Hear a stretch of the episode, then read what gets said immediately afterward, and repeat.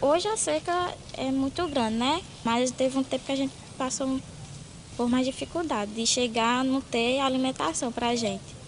Meu pai ia para os ver se pegava alguma coisa e não tinha. Não tinha de jeito nenhum.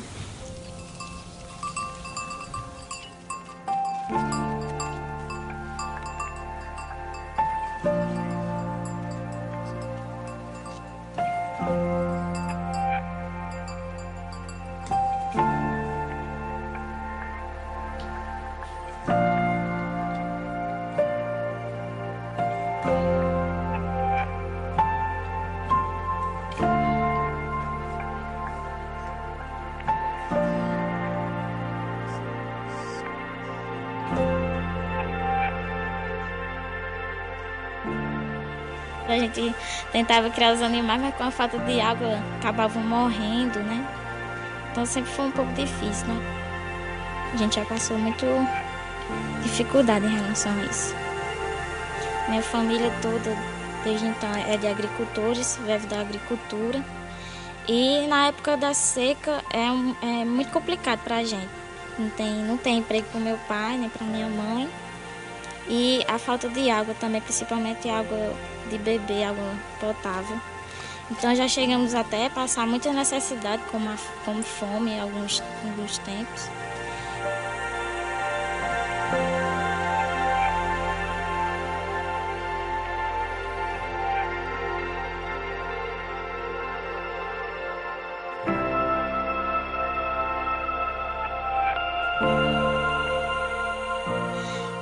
Era criança, minha, é, a seca atrapalhava muito na questão, assim, muitas vezes eu saí de casa sem alimentação, né, adequada, né, e se incomodava muito na hora da escola, às vezes eu não conseguia prestar atenção.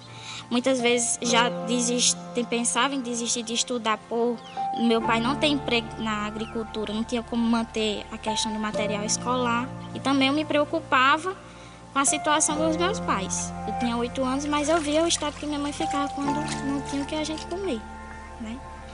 E também eu ficava muito triste em ver as plantas, os animais morrendo, né? A gente tem aquela visão. Será que não vai chover? Será que vai ficar sempre assim?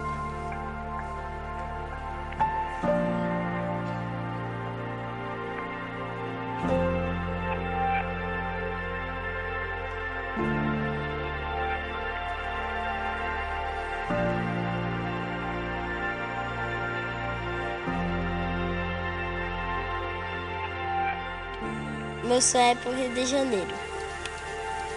Meu sonho é ter uma bicicleta. Meu sonho é de, de jogar bola. Quando eu chegasse do Rio de Janeiro, eu iria conhecer a praia, o Cristo Redentor e as coisas que tem na cidade.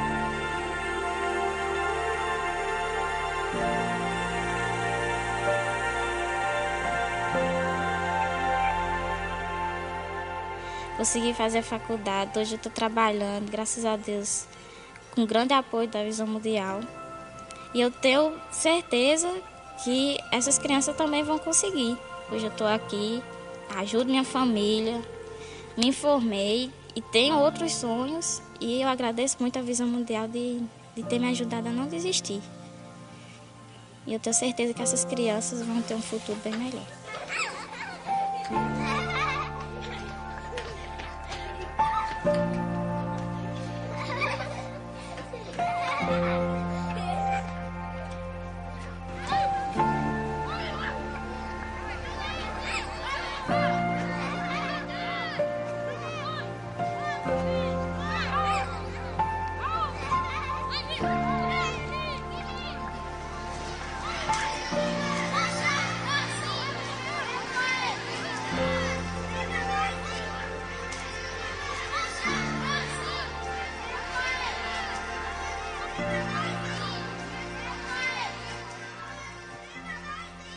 Alguns sorrisos nunca secam. Mesmo com muito calor, eles transbordam. E do pouco que têm, fazem muito. Constroem mundos, pulam corda. E com a esperança que têm, pedem chuva. Empinam pipa, sonhe com o futuro. Não deixe os sorrisos secarem. Agora é a sua vez de transbordar. Apadrinho a criança. Seja sertão, sertão generoso, sertão amigo, sertão criança.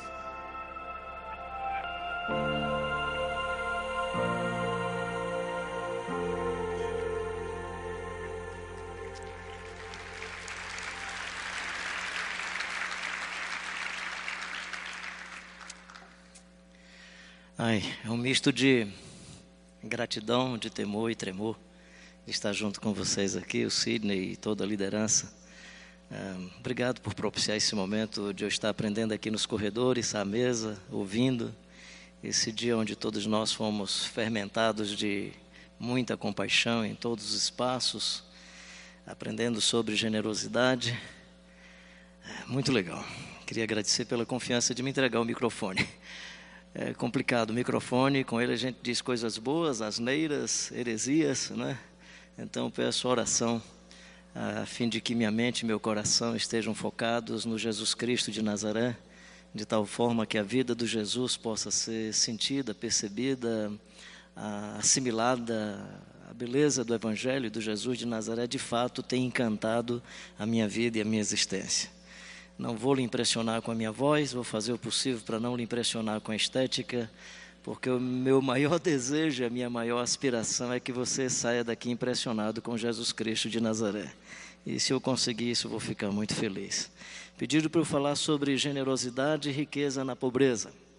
E aí nós estamos num contexto de muita polarização, e como riqueza e pobreza são palavras que estão nos extremos, Assim, eu preciso tomar muito cuidado para não ser batizado por essa polarização do momento. Razão pela qual eu trouxe à tona aqui a mensagem do Barnabé e a vida do Barnabé, porque esse cidadão é, que possuía propriedade e mesmo assim tinha um coração profundamente sensível. E aí você encontra no Evangelho a história de uma viúva que não tinha nada, mas dá 100%, porque a sua generosidade era muito profunda. E o texto que eu trago assim para a gente ler, não vou fazer uma exegese do texto, até porque depois quem vai falar é o Saião, e aí seria complicado para mim fazer exegese. É, eu sou mais ou menos inteligente, cearense é muito esperto. Então não faria isso de forma alguma, vou usar o texto muito mais como inspiração. E digo isso sem falsa humildade. Digo isso porque quando eu vejo esse camarada abrindo o texto bíblico e fazendo as interpretações, as elaborações, eu digo, eu preciso começar tudo de novo. Então, segundo os Coríntios, capítulo 8, de 1 a 9, diz: Agora, irmãos, queremos que vocês tomem conhecimento da graça que Deus concedeu às, concedeu às igrejas da Macedônia. Você pode ler comigo, então? Vamos lá?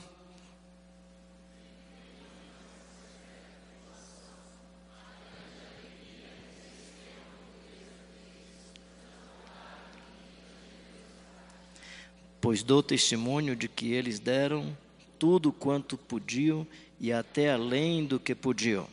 Por iniciativa própria, eles nos suplicaram insistentemente o privilégio de participar da assistência aos santos. E não somente fizeram o que esperávamos, mas entregaram-se primeiramente a si mesmos e ao Senhor e depois a nós pela vontade de Deus. Assim recomendamos a Tito que, assim como ele já havia começado, também completasse esse ato de graça da parte de vocês. Todavia, assim como destacam em tudo, na fé, na palavra, no conhecimento, na dedicação completa e no amor que vocês têm por nós, destaquem-se também neste privilégio de contribuir. Não estou dando uma ordem, mas quero verificar a sinceridade do amor de vocês, comparando com a dedicação dos outros. Pois vocês conhecem a graça de nosso Senhor Jesus Cristo, que, sendo rico, se fez pobre por amor de vocês, para que por meio da sua pobreza vocês se tornassem ricos em fé. É, na Bíblia, quando se fala de pobre, você tem vários tipos de conotação, seja no hebraico, seja no grego, as palavras ani, ebion, dal, que significa o pobre que é psicologicamente afetado, é aquele que politicamente está à margem da sociedade.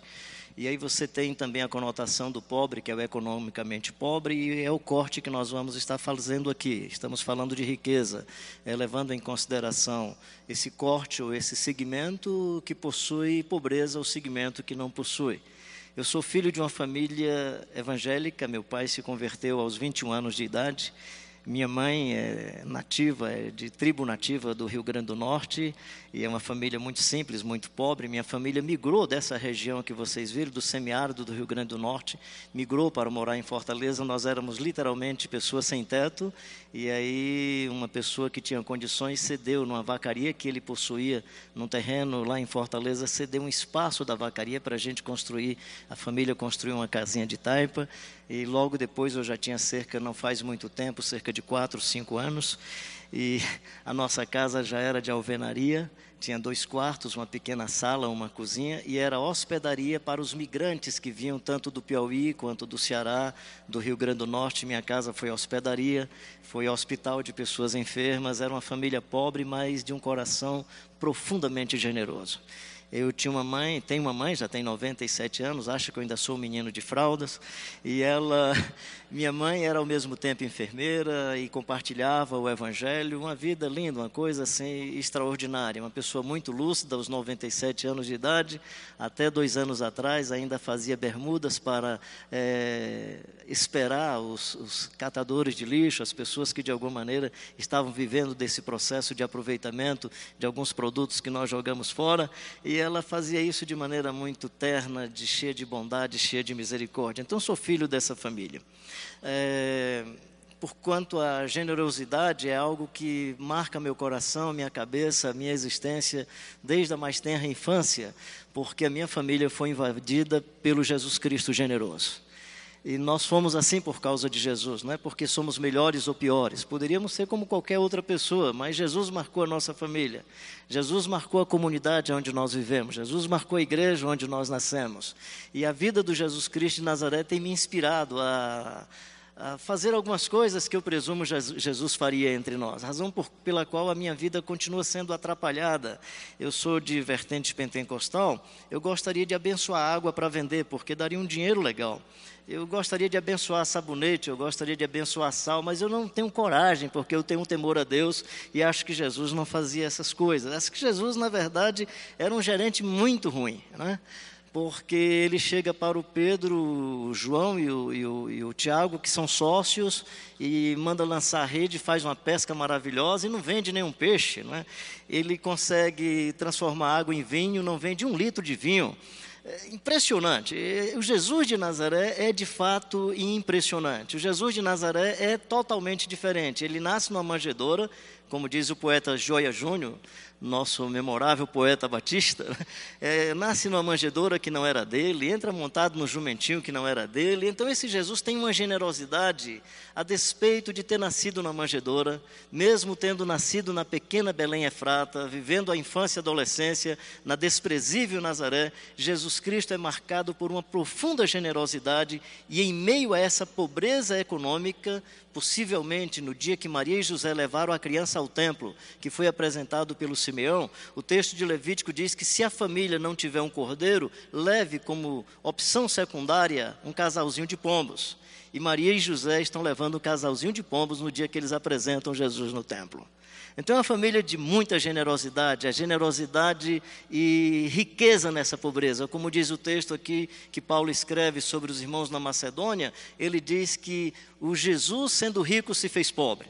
Presumo que a categoria de riqueza que ele vivia na eternidade não é a mesma nossa categoria de riqueza, e presumo que a pobreza que ele assume não é a mesma categoria dos nossos pobres, até porque não é uma categoria meramente econômica. Jesus tem outras dimensões da vida que dá a ele a chance de inspirar um médico a escrever que ele, que ele crescia em estatura, graça e conhecimento diante de Deus e diante dos homens. Acho que a gente precisa trabalhar aqui algumas coisas bem simples, que é uma análise do Eduardo Gianetti, que é um, um, economista e filósofo aqui da USP. Eu acho que ele não é mais professor da USP, quando ele trabalha essa questão da felicidade objetiva, que é propiciada pela riqueza, e a felicidade subjetiva, que é propiciada pela fé, pelas dimensões das crenças, da, das dimensões da vida que vão para além do mundo material que nós acumulamos. Ele diz uma coisa mais ou menos assim: que a renda ou o conforto e a sobrevivência, a alimentação, a moradia, o local e as condições aonde você decide morar, o uso do tempo, o trabalho e o empreendedorismo, a compra de serviços e comodidade, todo mundo que tem dinheiro pode providenciar. Ou seja, a riqueza pode dizer aonde você mora, o bairro que você mora. A riqueza faz com que você não more no semiárido, que você não more nas encostas dos morros, que você não more é, às margens de um rio. Você decide o bairro que você quer morar. E você pode decidir sobre a sua casa. E ele diz que isso gera um tipo de felicidade que ele denomina de felicidade objetiva. Mas na sua pesquisa, ele vai mostrar que em alguns países chega um ponto dessa riqueza que, ainda que adquirindo mais, tendo mais recursos, essa felicidade fica estagnada. A sensação de prazer e de realização com a vida para. Razão pela qual daí para frente você começa a usar o dinheiro para outras dimensões da existência que não dizem respeito à vida. Diante disso, eu me lembro de Jesus falando sobre o Salomão. Olha para o Salomão, veja tudo que ele fez e observa que o cara não, não acrescentou um palmo à sua existência. Possivelmente o que Jesus está dizendo, que há excessos na vida do Salomão que não acrescentou a vida, que não adicionou mais nada. Então, essa é a ideia, é, digamos, da riqueza, da felicidade objetiva que é propiciada pela riqueza. A outra dimensão é a felicidade subjetiva, né? Onde essa, essa dimensão o Evangelho propicia. Por exemplo, Jesus diz aos seus discípulos que essa felicidade subjetiva pode ser alcançada pelo fato de Jesus ir para o Pai. Eu vou para o Pai para que a alegria de vocês seja completa. Simples, né? Eu vou para o Pai e vocês serão felizes, possuindo ou não possuindo.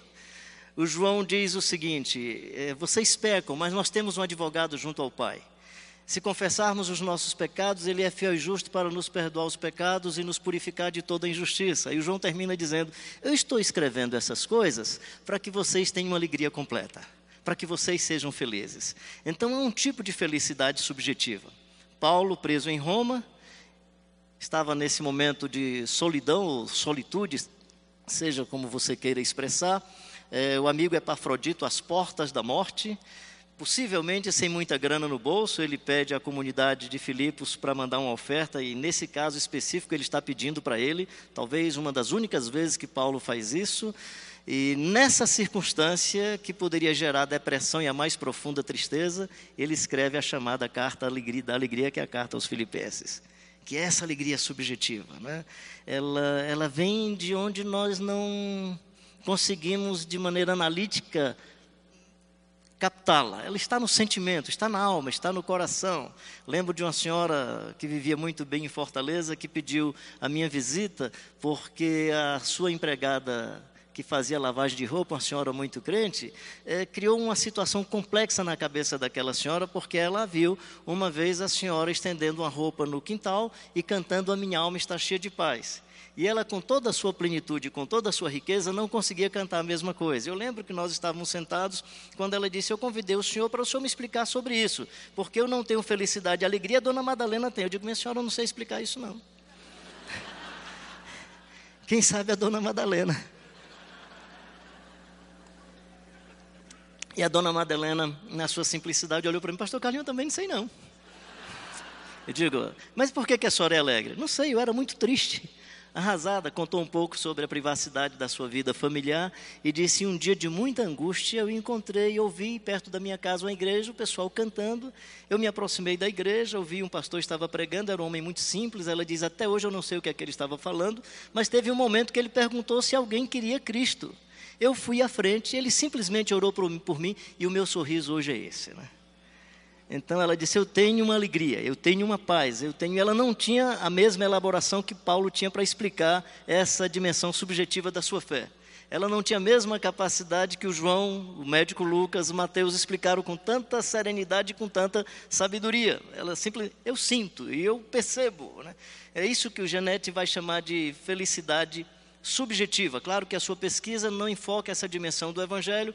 Eu aproveito desse argumento para dizer que existe esse tipo de alegria, existe esse tipo de felicidade. E aí o Evangelho então vai trabalhar com outras categorias que às vezes não cabem na conta bancária. O Evangelho vai trabalhar com outras dimensões que não expressam o resultado que nós aspiramos. É, uma das vezes aconteceu na nossa comunidade de um garoto, aliás, o diácono chegou e disse: Pastor Carlinhos, vê se explica aí os pais orientar os filhos. Olha o que esse garoto colocou no, na, como oferta. Né? Aí eu fui olhar um bonequinho, tipo Batman, um desses bonequinhos, né? Eu digo: Puxa vida, se os adultos entregassem todos os seus brinquedinhos como esse menino também entregou, né? O menino deu tudo que tinha. O brinquedinho, eu me lembrei da viúva pobre, né? No meio da mais severa tribulação, a grande alegria e extrema, extrema pobreza deles transbordaram em rica generosidade. Paulo está dizendo que os irmãos da Macedônia eram ricos em generosidade. Paulo está dizendo que eles eram ricos em bondade, que eles eram ricos em fé. Se a gente pega, por exemplo, as bem-aventuranças, vocês vão ouvir melhor sobre isso mais adiante, mas se você pega bem-aventuranças, imagina o Judas, eu ontem estava imaginando sobre isso, o Judas procurando o Bank of Jerusalém para abrir uma conta. E, e, lá o gerente pergunta: qual é o lastro que você tem? Qual o patrimônio que você tem? Não, ele disse que tem que ser humilde e manso. Ele disse que tem que ter generosidade. Não, mas isso não conta. É, ele disse: olha, ele disse que a gente tem que ter amor. Não, mas isso não conta. Ele disse que tem que ter bom. Não, mas isso também não conta. Qual é o lastro econômico que vocês têm para abrir a conta? Aí o Judas fala: olha, tem umas senhoras aí que fizeram umas ofertas. Eu já estou com esse dinheiro, mas o nosso gerente é muito ruim nesse negócio. Ele desperdiça perfume. Ele, ele pega o pão e o peixe, daqui a pouco se acaba nas mãos do povo, ele dá para todo mundo, ele transforma água em vinho e não vende um litro. Ele é fraco, né? o nosso gerente é ruim demais. Né? Então, quando o Judas vai conversar com o cara para abrir uma conta bancária, está muito difícil, gente. Está muito difícil. Porque o seu negócio tem dimensões extraordinárias. E aí sim tem poder de capilaridade também na vida do, do Barnabé. Ele pode também chegar na casa do Zaqueu, como nós acabamos, como nós ouvimos hoje pela manhã. Essa é a beleza do Evangelho. O Evangelho tem um poder de capilaridade em vários lugares. Eu acredito que o Evangelho tem poder de capilaridade para invadir o futebol brasileiro. Dá para ir para a torcida do Corinthians, do Palmeiras, do Santos, e por aí vai, do Flamengo, e por aí vai. Né?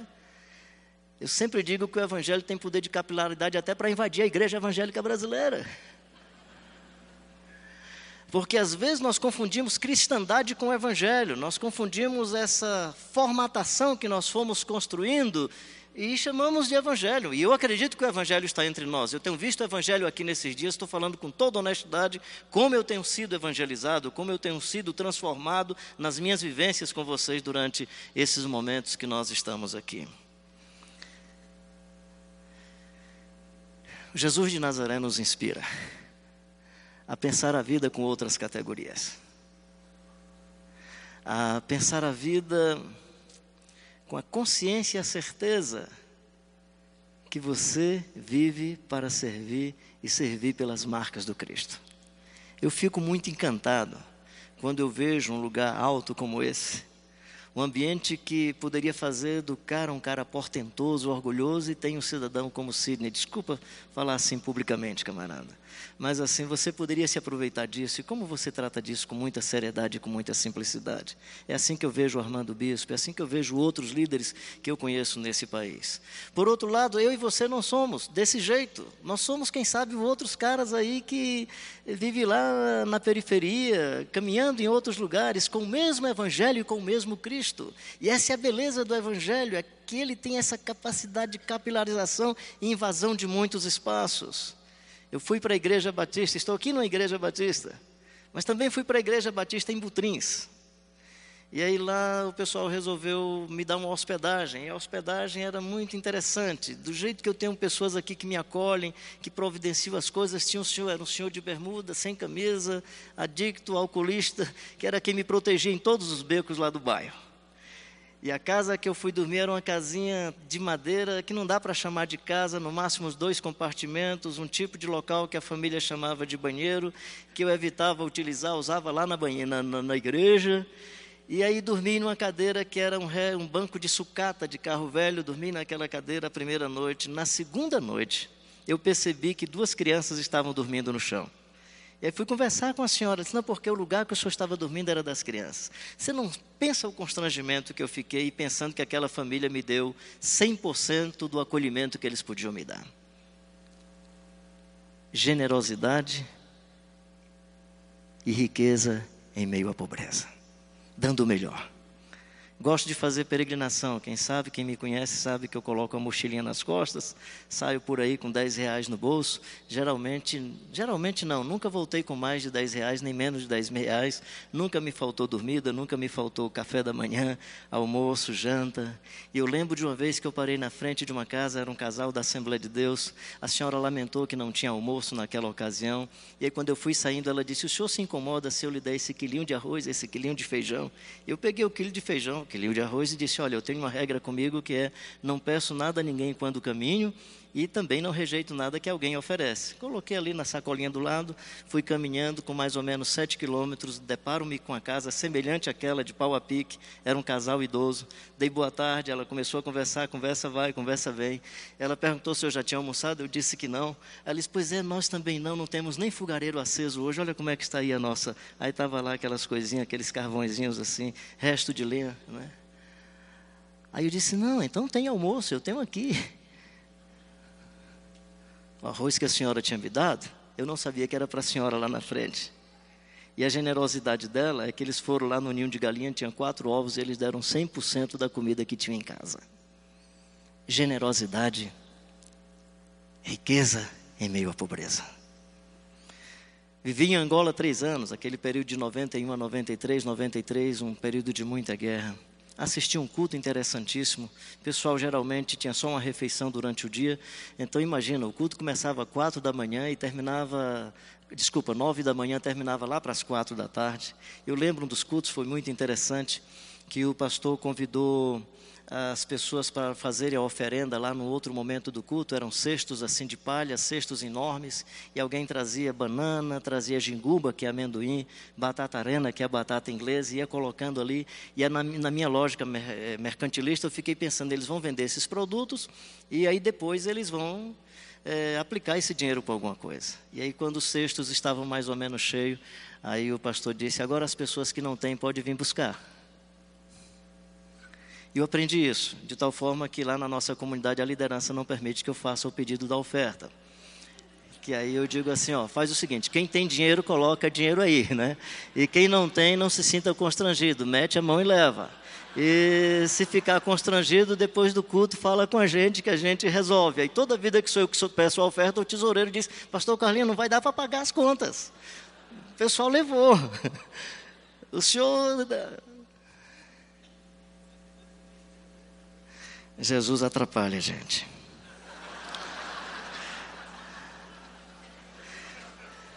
Barnabé poderia ter vendido o campo para fazer negócio e comprar mais outro campo.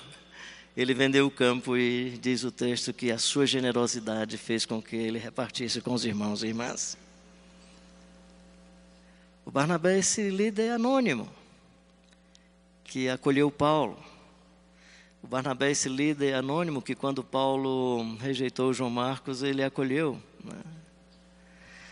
O Evangelho, meu querido e minha querida, invade todos os espaços de o nosso coração. Para você que é de classe A, classe B, você que tem muito salário, deixa eu te fazer um alerta. E quero fazer isso com muita misericórdia. E espero que isso possa lhe ajudar você a ser um pai mais amoroso, a ser um marido mais bacana não compre o seu filho com dinheiro. Não compre a missão com seu dinheiro. Não compre a edificação com seu dinheiro. Porque você compra a saúde com dinheiro. Você compra a moradia com dinheiro. Você compra tudo com seu dinheiro. Daqui a pouco você quer que a igreja faça tudo para a formação do seu filho, o crescimento do seu filho, porque você aprendeu a pagar. E a igreja tem que ter um estacionamento decente, porque tem que colocar o seu carro no lugar seguro, porque você paga. E aí você quer que a igreja, quando seu filho chegar, já tenha alguém para recebê-lo, porque você está pagando. E aí você não vive mais a amizade, a relação profunda com seu filho. O dinheiro não é o problema. Para nós. Para Jesus parece que era, que ele entregou a tesouraria para Judas, então acho que Jesus achou que não era muito interessante. Mas para nós é uma questão de sobrevivência, faz parte da nossa existência. Eu quero animá-lo e animá-la a não trocar na relação mais profunda e mais bela de amor com a sua família, baseado no cifrão que está na sua testa a não se aproximar da igreja imaginando que você será mais gente porque você tem um cifrão na testa. Porque o que o evangelho faz, quando Tiago escreve, é: o rico venha na sua insignificância e o pobre com a sua dignidade.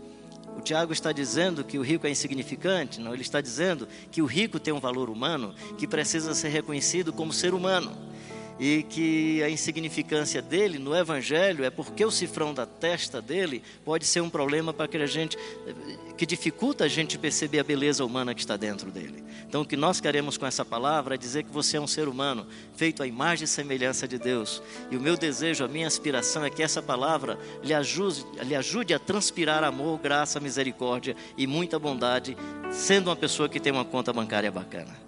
Se você está no outro extremo, se é uma pessoa mais pobre, não faça ou vive na pobreza, é, a Bíblia diz que a pobreza também pode gerar lamúria, muito lamento e muita miséria, e ninguém é melhor porque é pobre. Que eu estou dizendo a você é que a vida pode ser encantadora e bacana a despeito de tudo. Você não imagina os móveis que eu tinha na minha casinha feita de barro e assim colocada com o pé, né? Você não imagina os momentos de morte na nossa casa que eu aprendi a celebrar e a sorrir e a ver a criancinha sendo cortejada e recebida na eternidade. Esse sonho que não é somente sonho de, de criança, que é a esperança, a esperança do Evangelho. A vida é um encanto. E depois da marca do Jesus de Nazaré, a vida passa a ser uma inspiração, uma aspiração muito mais interessante. Vocês estão vendo aí essas fotos? Tem umas fotos aí das onde é que está? Está tá em algum lugar? Eu queria que vocês está ali naquele telão. Eu estou vendo. Eu queria ah essas fotos aí. Eu contei isso para o grupo ontem. Vou repetir. Desculpa vocês que estavam ontem com a gente. O Evangelho fez uma coisa extraordinária com essas senhoras, esses pais e mães. São pais e mães é, de meninos e meninas que morreram precocemente por conta da violência. Nesse grupo tem duas mães, onde uma delas é mãe do filho que matou e a outra é a mãe do filho que faleceu. E as duas no momento de oração, e eu sempre digo que só quem tem útero, só quem é mãe entende o que eu vou dizer. Elas duas conversando e a senhora que eu chamaria de vítima da situação, olha e diz assim: mulher, deve ser muito duro, né? Você ser mãe de um rapaz que assassina. Eu vou orar por você para Deus abençoar o seu coração, que deve ser muito difícil para você. As duas senhoras conversando, eu me lembrei de uma poesia de Maria conversando com, com a mãe de Judas. Imagina só, a Maria dizendo assim: Não, mulher, fica tranquila. Fica tranquila. Há muita riqueza de amor e de misericórdia no espaço da dor, do sofrimento, no espaço inclusive da pobreza. Há muita vida de Deus, porque o Evangelho de Jesus ocupa todos os espaços e invade todos os lugares. Que o Evangelho de Jesus continue invadindo o meu coração. Que a vida do Jesus Cristo de Nazaré marque a minha vida e a sua vida, de tal forma que nós possamos transpirar essas virtudes Felizes os pobres de espírito, felizes os mansos, felizes os que choram, felizes os misericordiosos, felizes os que têm fome e sede de justiça, felizes os pacificadores, felizes os mansos. Esses valores da vida, essas virtudes da vida, que não cabem numa conta bancária, que não cabem naquilo que nós vemos como produto palpável e tangível, mas ela cabe na beleza do Evangelho que sejamos transformados de glória em glória até a imagem do Jesus Cristo de Nazaré, pelo poder do Espírito Santo. Amém.